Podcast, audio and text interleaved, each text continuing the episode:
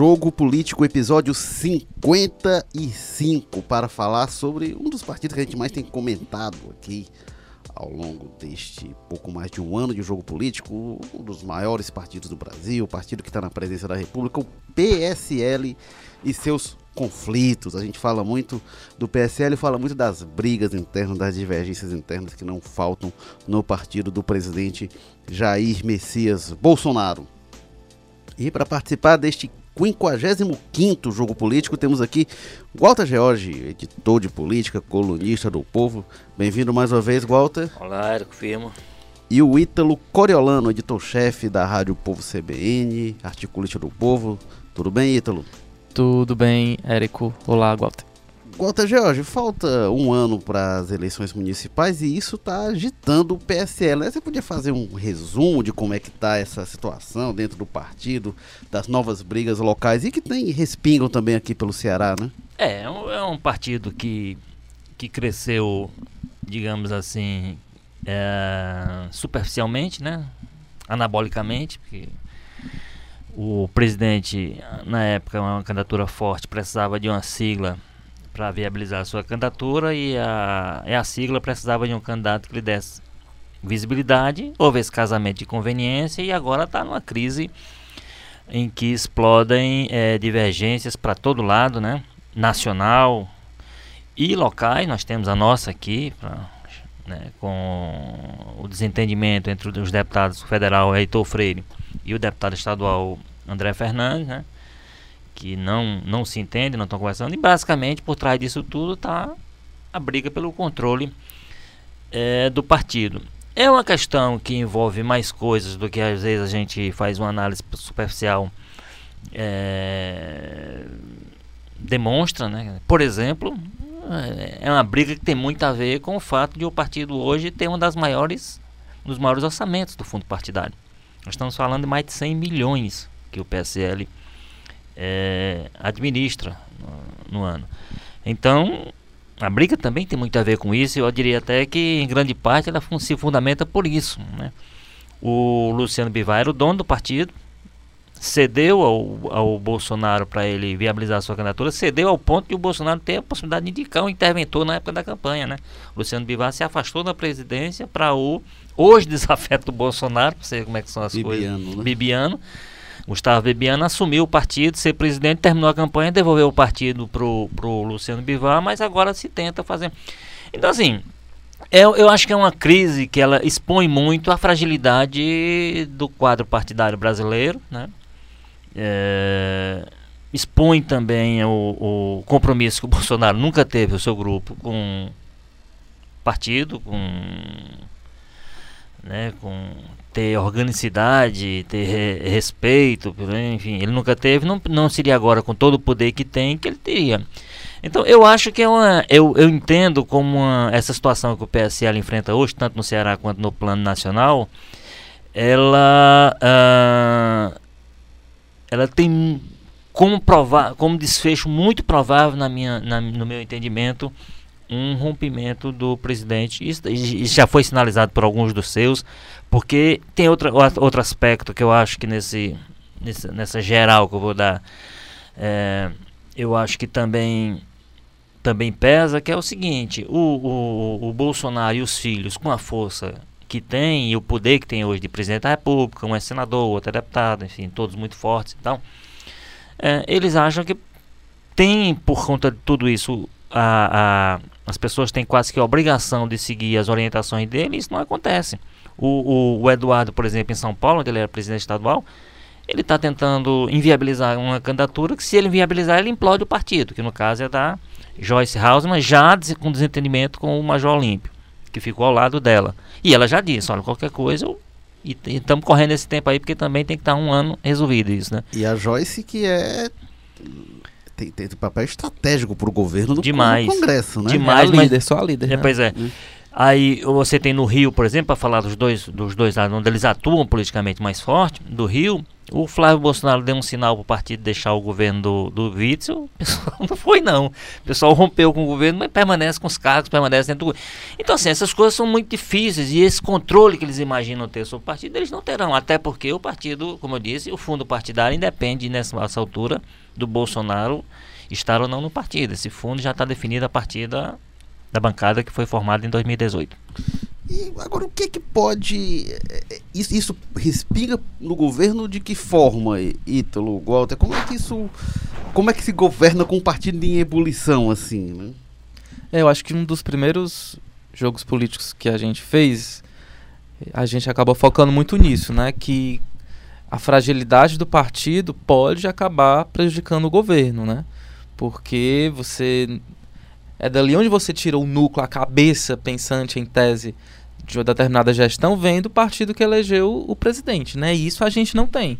Se você for ver hoje quem são as, os principais nomes do governo, eles não têm uma ligação direta com o PSL, né? Ao contrário dos governos anteriores, né? Você tinha essa relação direta do partido com, digamos assim, a cabeça, né? Que dá realmente o rumo do governo. E como o Walter falou, essa crise é explicada pela pela força artificial que o PSL tem hoje no Brasil. Né? Ele, muitos deputados eleitos né, surfando na popularidade do Bolsonaro, a maioria nomes é, que não têm uma trajetória política, que se fizeram políticos por meio de polêmicas, por meio de exposição nas redes sociais, né? a partir daí ganharam fama e, consequentemente, foram eleitos. Então, são nomes sem experiência política é, com personalidades fortes, né? cada um querendo aparecer mais do que o outro, cada um todo dia falando uma barbaridade, criando uma crise, e consequentemente afeta a imagem do governo. Você não tem estabilidade para construir um, uma agenda política, uma agenda, enfim, nas mais variadas áreas é, do governo. Então você todo dia tem que ficar apagando incêndio, todo dia tem que ficar dando explicações. Tem essas crises espalhadas pelo Brasil todo, o Ceará não é diferente, você tem já dois grupos aí é, é, divergindo, e isso faz parte realmente de uma ausência de cultura política, de cultura partidária. Né? Não é um partido que se construiu ao longo de décadas, foi um partido que do nada surgiu, como eu disse, artificialmente forte. Então eles não têm essa tradição é, de resolver as coisas internamente para não expor isso para a sociedade, né? Eles não têm uma pauta muito clara de atuação, é, é, uma pauta consistente, a não ser essas ligadas a, a ao comportamento, a, a, questões morais, né? Você não tem um, um, um, núcleo pensante, você não tem um núcleo de estudiosos, você não, você é um partido como eu disse, fraco, né? Ele, ele pode a qualquer momento é, deixar de ter a força que tem atualmente. Então isso não dá segurança para o para o próprio governo, né, em termos tanto de base partidária, você não sabe se hoje o PSL de hoje, no ano que vem, é, é, vai estar tá apoiando o governo, porque é, é, tem muito do oportunismo dentro desse, desse componente do PSL. Então, por exemplo, se o Dória se fortalece, esse povo vai emanada pro lado do Dória. Se é o Luciano Huck, esse povo também não tem nenhum compromisso, fora algumas, algumas exceções, não tem nenhum compromisso forte com o projeto político que hoje comanda o país. Então eu acho que é isso mesmo que dá essa instabilidade que, que consequentemente não tem como, né, prejudica o próprio governo. É, no começo do ano passado o Bolsonaro não era não era filiado ao, ao PSL, tá? Então não sei é, até que ponto é, é, realmente o PSL tem qualquer vínculo, qualquer compromisso com ele. Mas além disso, né, o PSL não tem consistência, não tem, enfim. Além disso, o Bolsonaro também é um personagem com longa trajetória parlamentar, de 30 anos aí, de mandatos, mas ele nunca teve uma militância partidária, sempre foi muito aquele. o, o, o bloco do eu sozinho, a pessoa que ia lá e, passou anos falando de contra a corrupção e filiado ao partido do Paulo Maluf, foi décadas no partido do Maluf, né? E enquanto falava contra a corrupção, eu dizia, não, mas uma coisa não tem nada a ver com isso, estou aqui no partido, mas não. Então o Bolsonaro também não tem essa vivência partidária, esse vivência de articulação política. E uma experiência que falta para ele, e eu não vejo quem teria ali no bloco todo, é a experiência de pacificador. Né? O Bolsonaro ser a pessoa de apagar fogueira, de ser o bombeiro, não é muito o que a gente está acostumado o Bolsonaro a ver, né, Walter? Pelo contrário, né? Pelo contrário, assim, ele é incendiário.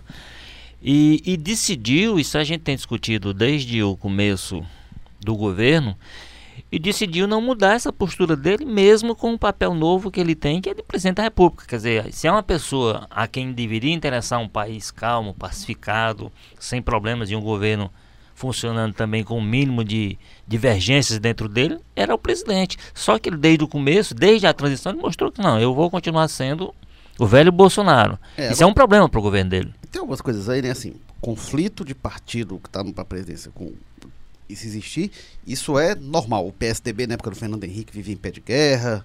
O, o chegar perto de eleição, o PT no primeiro ano do Lula teve a questão da expulsão e tal. É, o MDB, ou então o PMDB com o Temer, aí outras questões, né, por cargos e tal, mas também vivia em pé de guerra. Isso é natural, mas eram partidos de qualquer forma mais sólidos, mais consistentes, que tinham personagens cujas intenções, cujos projetos, cujos objetivos eram mais claros, eram mais palpáveis. E pessoas de vivência interna partidária.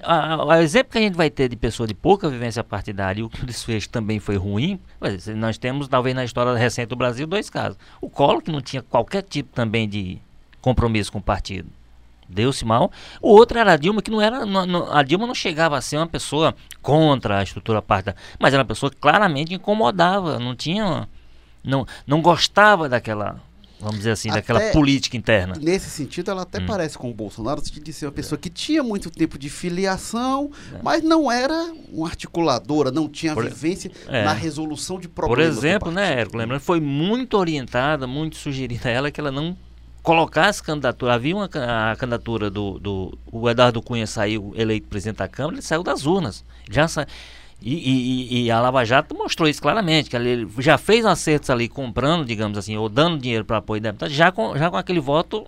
Então ele já tinha isso baseado. E ela, mesmo possivelmente informada disso, decidiu peitar, botou uma candidatura contra o, o Eduardo Cunha, ganhou a inimizade dele e o desfecho. A gente viu qual é. Não está não tá, não tá se fazendo juízo lá, devia ou não ter apoiado o Eduardo Cunha. Dizendo, politicamente, ela inclusive foi orientada a dizer, olha, porque ela podia não ter posto candidatura, não apoia, mas não bota a candidatura. Mas ela fez mais do que não não apoiar a candidatura dele, ela botou a candidatura para derrotá-lo e trabalhou forte para derrotá-lo. Né? Então, assim, e, e, essa é uma questão. Agora, o, há um equívoco da parte, eu acho, do Bolsonaro e da turma dele, principalmente. Outro dia, o Eduardo Cunha fez uma cobrança pública desse tipo. Ah, tem muito deputado aí que só é deputado porque o, de, porque o Bolsonaro se elegeu. Isso não faz. Não, não tem o menor. Pe... Se tivesse peso esse tipo de situação. Quem foi que fez a cobrança? O, o Eduardo. O Eduardo Bolsonaro. Bolsonaro é, é o pessoal do, do Eduardo Cunha. Foi, é porque eu tinha falado antes do, do Cunha. Mas sim, o Eduardo Bolsonaro fez esse tipo de cobrança a alguns deputados do PS. Ah, só são deputados porque. Porque, por exemplo, ele teve a maior votação do Brasil, né? Então muita gente de São Paulo entrou, entrou de fato. Um deles, possivelmente, o, o, o notório Alexandre Frota, que hoje, inclusive, é anti-bolsonarista, né? Tá, é, faz, faz parte do bloco de oposição.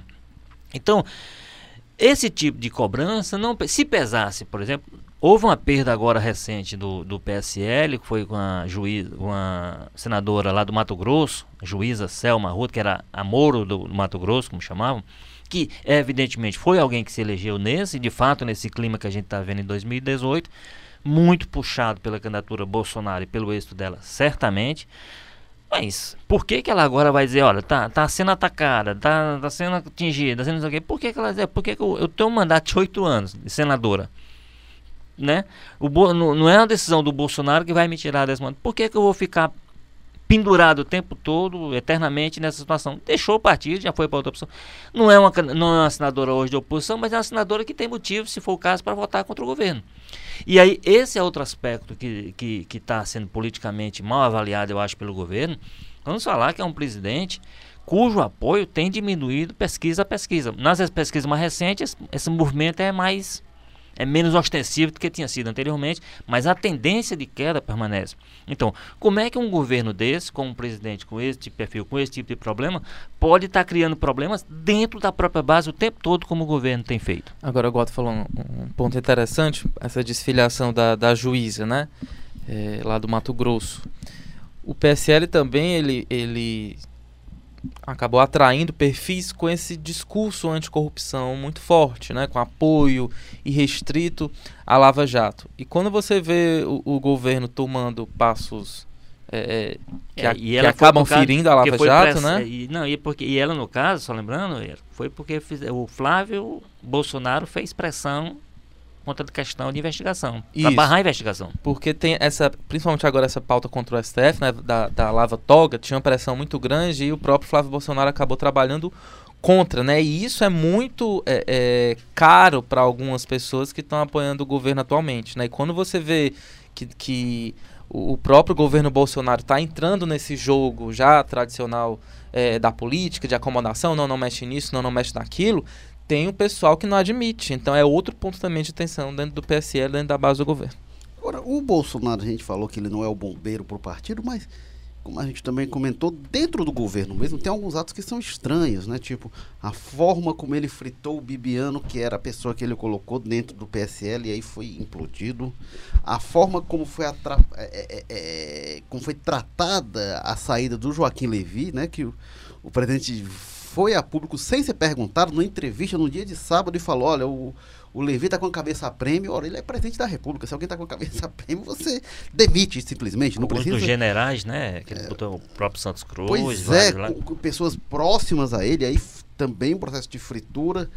Que ele podia, por exemplo, no caso do Levi me chama a atenção, como mexe, a pessoa colocada lá pelo Paulo Guedes, na área econômica que é mais sensível a esses humores, podia chegar e dizer, olha, é, é, é, é, vamos aqui, não tá dando, eu vou lhe demitir, disse que foi você que pediu, ou então não diz nada, enfim, procurado por projetos pessoais, sempre dizem isso, né? E, enfim, trata de uma forma para não virar uma crise. Mas parece que ele gosta, parece, não sei se é inconsciente, se é consciente, parece que ele gosta de crise dentro do próprio governo. O que aí a gente falou, sempre teve PSDB com Fernando Henrique, PT com Lula, PMDB com Temer sempre teve atrito, mas eram coisas que vinham do partido para o governo e tinha crise também dentro do governo que os presidentes não conseguiam controlar. Mas de o presidente criar conflito, criar crise dentro do próprio governo, isso é realmente a questão que eu não lembro de atos deliberados, de uma coisa que, tá, como se diz lá no Maranguape, mexer no que está quieto. Isso eu só vejo com o Bolsonaro. Então, quando você projeta isso, o que, que pode ser feito para pacificar o PSL, pacificar, pacificar o governo, não vejo muita perspectiva. Eu, não. eu acho que a gente tem um problema, assim, tem uma característica, uma questão básica, não sei nem se é problema, acaba sendo problema para todo cidadão, de uma, de, um, de uma característica do perfil do Bolsonaro que acho que explica esse tipo de coisa. O Bolsonaro é uma pessoa claramente preparada institucionalmente para ser presidente da República. Isso e aí isso não tira voto dele, não tira apoio, porque quem gosta dele gosta, quem acha que ele está certo acha. Então isso não vai Agora, que ele diz, os preparados eram os outros. É, exatamente. Ele se defende dessa forma, e, assim, e nesse sentido, devo dizer que ele é muito, ele é muito honesto, é muito puro nisso aí. Né? Ele faz esse tipo de coisa realmente com a convicção de que está fazendo a coisa certa, porque os outros faziam diferente e, enfim, na visão dele não dava certo. Agora, claramente é, falta a ele noção e aí é um problema, é um problema maior, porque não, você, a gente já teve pessoas com, que aparentavam em cargos importantes essa falta de, né, de, de, de noção institucional, digamos assim. Mas conseguiu formar em torno delas equipes, pessoas que tinham capacidade de dialogar com ele, de conversar e de alguma forma orientá-lo a um caminho mais, mais equilibrado. O Bolsonaro, em torno dele, como você disse, em torno dele tem pessoas com o mesmo perfil. Ele não fez questão nenhuma de colocar ao lado dele pessoas que tentassem tolhê-lo, tentassem freá-lo, tentassem instruí-lo. Não, são pessoas que pensam igual a ele. O general Heleno, é, como diria outro, é terraplanista. Então, então vai, na, vai na linha que o Bolsonaro estabeleceu. Então ele não tem esse contraponto, como se dizia que o Lula, por exemplo, que tem lá seu, tinha lá sua força, mas o Lula tinha seus seus freios e contrapesos, como é o termo que você gosta de usar. Ele tinha aquelas pessoas que tentavam, até não conseguiam muitas vezes, mas tentavam orientá-lo no caminho diferente. A Dilma tinha pessoas em torno dela, personalidade de voto que tentavam, que pensavam claramente diferente, como eu disse, em, em situações estratégicas que ela foi para o caminho errado, havia gente ali tentando, buzinando no, no juízo dela, faça diferente. É, falta falta e, de gente dizendo de uma hora. Pois é. Assim, assim no caso do Bolsonaro, eu acho o que, eu, o, o que me parece, aí vendo um pouco a distância, mas os perfis das pessoas que tem em torno dele, eu acho que não tem ninguém capacitado a chegar até ele, porque o, os grandes os grandes influenciadores dele, por exemplo, os filhos, principalmente um dos filhos que ele, ele reconhece como uma pessoa que não. E quem acaba sendo a pessoa que parece mais melhor preparada nesse sentido, isso foi defendido por ele, é uma pessoa que hoje está, digamos assim, mantida sob controle, sob distância controlada, porque é um problema que é o Flávio Bolsonaro. Sempre foi dito que dos filhos é aquele que ele achava, tanto que ele escolheu o Flávio para ser candidato a prefeito do Rio naquele não foi muito bem a performance, 2016. né? 2016. Mas se ele escolheu o Flávio entre os filhos, é porque exatamente ele tem. Não, isso aqui é o que tem. Só que o Flávio está com muitos problemas aí com o Queiroz e aí não está conseguindo atuar hum. com, né, com a força que gostaria. Mas parece ser, do entorno dele, aquele que tinha melhor capacidade de dizer, olha, vamos por esse outro caminho. Mas, enfim, então fica, na, fica a gente fica a mercê de como funciona a cabeça dele. Como funciona a cabeça dele é, não vou me, não vou me adequar ao cargo de presidência da república, o cargo que se adequa à minha personalidade. E aí isso não dá certo. Né? É, eu acho que o recente discurso dele na ONU, ele é muito sintomático, assim, do que que o Bolsonaro pensa é, pessoalmente o que ele quer politicamente né, na oportunidade que ele tinha para falar para o mundo, né, para mandar um recado de, de mais é, é, clareza, né, de, de enfim, de, de tentar acalmar um pouco os ânimos, de tocar em assuntos mais relevantes para o mundo internacional, ele falou para o público interno dele. Né? Então ele atacou o PT, disse que o Brasil estava à beira do socialismo, disse que quem manda na Amazônia é o Brasil e ninguém mais, enfim, aquele discurso que a gente já conhece. o comunismo a com algum custo, algumas mortes de heróis, tal, etc. Sim. Enfim, coisas complicadas, inclusive. Então ficou ainda mais claro para quem tinha alguma dúvida de que o objetivo dele realmente é manter a fidelidade desses 20 ou 30% de eleitores, né, polarizar ainda mais o país, né, colocar ele de um lado, esquerda, PT do outro, e tentar é, concretizar os planos futuros dele, os planos futuros que ele tem é, eleitoralmente, né? Então acho que é muito claro, ele governa em cima do caos porque o caos fortalece ele, né? Mantém essa fidelidade, é, é, enfim, e, e, outros possíveis problemas acabam sendo acobertados ou colocados em segundo plano, porque a economia, ok, deu uma, uma suspirada, mas ainda está longe é, do ideal. Falta dinheiro para a saúde, a saúde também continuou o caos, né? a segurança deu uma melhorada, é um argumento bom realmente é, que ele tem.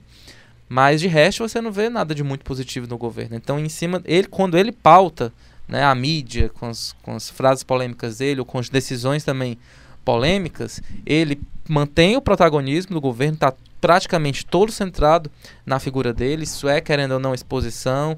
É aquela figura que, querendo ou não, também muita gente gosta toda hora aparecendo. É, enfim, eu acho que por enquanto tá dando certo. Se ele tá percebendo que tá dando certo, que ele consegue manter. Porque unanimidade ele nunca realmente conseguiria ser, né? Ele já ele tem essa consciência disso. Então, mantendo aquele núcleo duro de eleitores com ele, fiéis, que vão para as redes sociais, que compram brigas com o governo, é, pelo governo, né? Enfim, mantendo essa militância também ao lado dele. É, é uma estratégia que eu acho eu, que ele não vai abrir mão tão cedo. Eu até concordo. Agora, só é o seguinte: é uma estratégia errada no seguinte sentido nós estamos projetando aqui um ambiente institucionalmente inabalado, democrático, com eleições daqui a três anos e tal, etc. Esse, esse primeiro, não, não, eu acho que não vem dando certo. Não vem dando certo, tanto que ele vem perdendo apoio. Então, viria dando certo. Tem aqueles 30 ali viria, que pois é, mas aí é onde eu vou chegar. eu acho surpreendente também. Pois é. Tá... Então eu acho o seguinte, eu acho que não vem dando certo porque ele vem perdeu muito depois, manteve a tendência de queda. Então, funcionando no sentido de agregar apoio a ele, não está. Segundo, se ele está buscando esses 30%, 20%, o que for, que ele vai manter um número alto, expressivo, isso aí eu também não tenho muita dúvida, ele é suficiente para manter talvez o ego dele. Agora, para governar é impraticável. E para vencer a eleição é impossível. Então, o PT, por exemplo. se a gente... quem foi para o segundo turno. Não. se a gente for ver, se a gente for ver o PT de 89 para cá, 89 não, porque no primeiro turno foi menos que isso, mas se você ver de 94 para cá, o PT tem 30% do eleitoral. É esse PT que está demonizado. Esse PT que está demonizado, ele foi para a eleição de 2018 e ele teve 29 a quase 30% dos votos ano passado. Quer dizer, no, talvez ele estivesse no auge do auge do auge. Lula preso com tudo aquilo lá, ele teve 30%. Então 30% o PT mantém.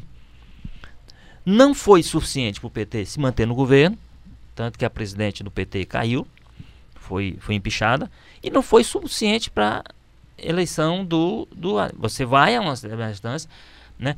E aí o que é que está acontecendo hoje? As pessoas estão sabendo disso e está todo mundo em disputa por esses 40% aí que, o que, que não tem, está nem do lado buscar, nem do outro. Que não está né? nem do lado nem do outro. E muitos Tá entendendo? do, do bloco um, um conservador, o bloco mais da direita, já estão se mexendo, né? A gente Estão se mexendo e buscando nomes. Desde sempre, buscando mas a o sua opção. Dória, Dória, o, Luciano Huck. esse Então, assim, tem um, em tem, um, é, tem um campo em disputa aí, e aí, aí, aí tá certo. Aí, ah, se, se lá na frente for contra o PT e tal, etc.